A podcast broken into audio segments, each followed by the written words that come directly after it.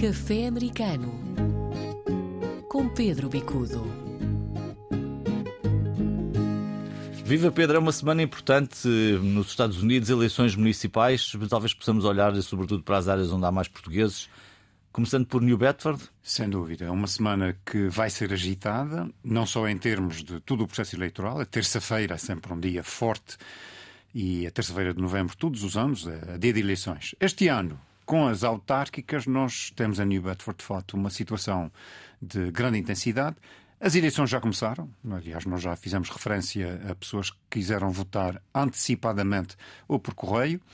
E, portanto, nós vamos ter, de facto, uma participação que, creio, eh, não será tão alta quanto as das presidenciais, porque tradicionalmente as presidenciais são as mais participadas, mas que serão importantes, embora haja quase que uma certa já eh, clareza de vencedores eh, na maioria das eleições. E, portanto, não há propriamente grandes surpresas, ou não haverá grandes surpresas, não se, não se esperam.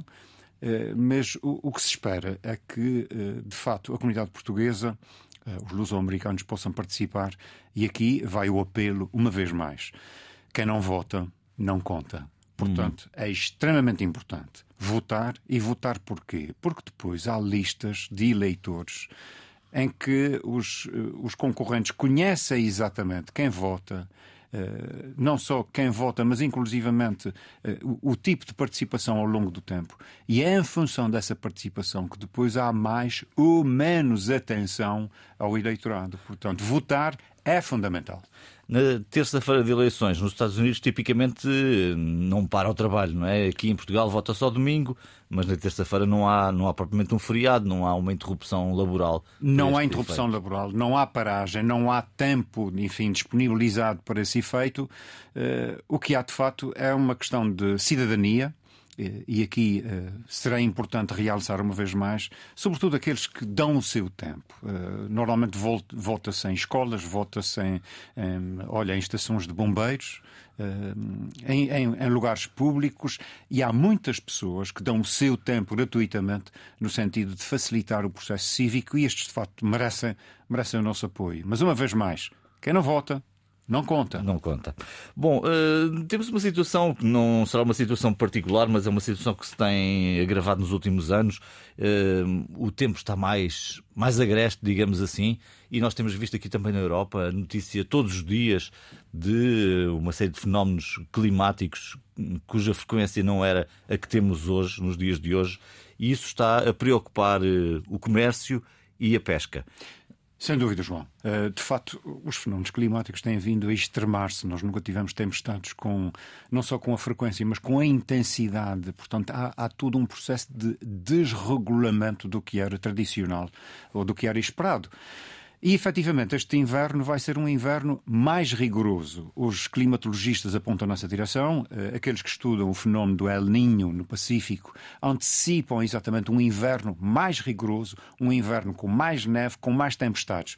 De tal ponto que se antecipa que haverá inclusive uma quebra na capacidade de compra e isso tem consequências na economia. Porquê? Porque se até agora a economia americana tem sido sobretudo alimentada pela grande capacidade de compra uh, dos consumidores, se houver uma quebra, essa quebra trará também um atenuar, um enfraquecer deste crescimento económico e, e trará consequências, enfim, para toda a gente.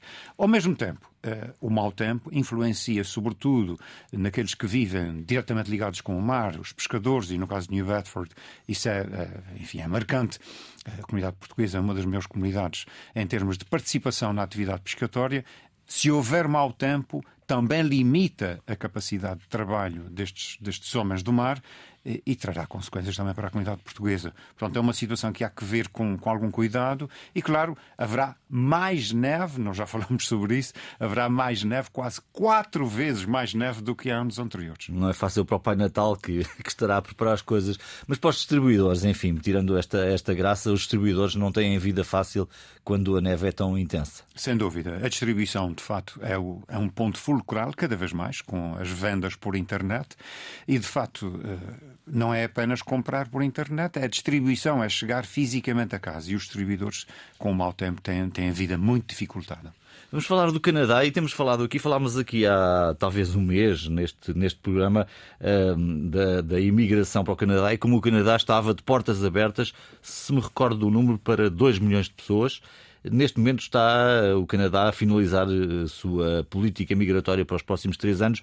Que dados é que tens sobre este tema? Bom, correto. Eh, primeiro, confirma-se. Eh, o Canadá tem uma perspectiva de 500, 500 mil pessoas, 500 mil imigrantes por ano, e isso dá efetivamente à volta de 2 milhões de pessoas, portanto, para os próximos quatro anos. E o que é que isso significa? Significa que o Canadá tem as portas abertas, que o Canadá é de facto um país extraordinário do ponto de vista da, da receptividade aos imigrantes, mas há aqui uma outra questão que os canadianos começam a reparar: é que há muito gente a emigrar, mas dos muitos que imigram, há uma parte substantiva que não fica no Canadá. E essa tem sido. Bom, o que se pensa é que, de facto, eh, as condições que as pessoas vinham a esperar não se confirmam por vezes imigram para lugares onde a, a, disponibilidade de trabalho não é das melhores. Portanto, o Canadá é um país imenso, uh, que tem uma população muito reduzida. E, de facto, uh, se a pessoa vai, imagino, para uma área de grande crescimento, como, por exemplo, a cintura de Toronto, é uma das áreas de maior crescimento do mundo. Uhum. Mas se vão para o centro de Toronto, aí tem uma, uma situação quase que repulsiva do ponto de vista económico.